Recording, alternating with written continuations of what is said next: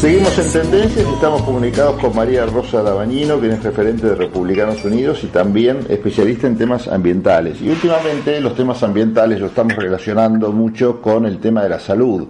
Ya hemos hablado de varias, varios temas y entre algunos que hemos tocado está el tema del dengue, ¿no? Un tema muy preocupante, sobre todo las condiciones climáticas que estamos viviendo últimamente, particularmente en la ciudad de Buenos Aires, en la provincia también, en todo el país en realidad, ¿no? Un problema nacional. Ya hemos hablado de dengue, pero me parecía justo y necesario hacer un dengue parte 2. Así que así lo titulamos y te saludo, María Rosa, ¿cómo te va? Eh, como siempre, Pablo, a través tuyo saludo a la audiencia que nos sigue semana a semana.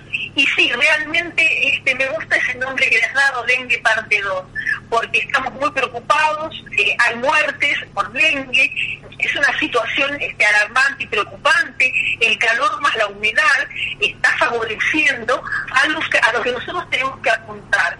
El mosquito Aedes aegypti vehiculiza o es el en, la aparición de la enfermedad, pues pica a una persona con dengue y queda con una sangre infectada en su este, organismo, vuelve a picar a una persona sana y le transmite eh, el virus del dengue. Eh, ¿Qué tenemos que hacer? Nosotros tenemos que cortar el ciclo reproductivo del mosquito.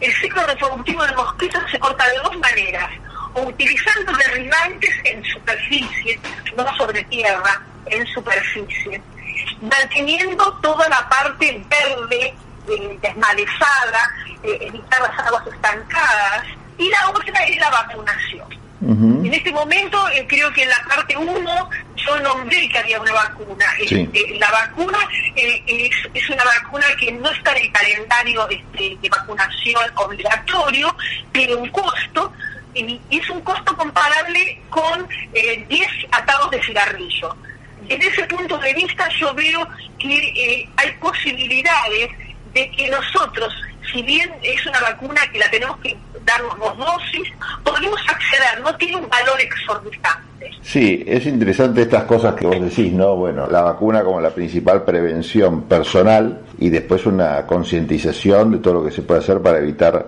esto que es lo grave, la reproducción del mosquito. Y campañas nacionales al respecto también muy presentes, ¿no? Debería haber. Exactamente.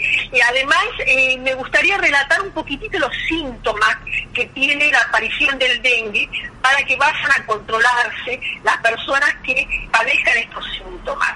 Eh, no hay catarro, este, mucosidad, pero sí hay un estado de malestar general, dolor de cabeza y un decaimiento físico muy considerable.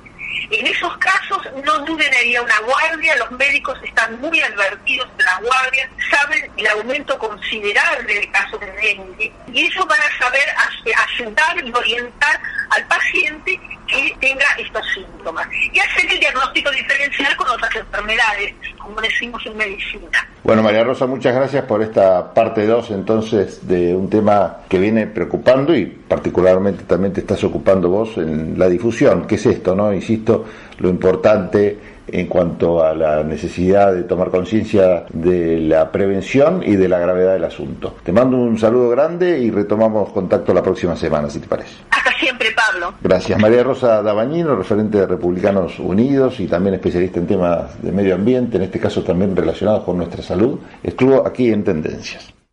Tendencias, conté de testimonio, conté de templo, conté de tolerar, conté de terminología, conté de terrenal, conté de terrible, conté de transgresión, conté de tortura, conté de tormenta, conté de tomar,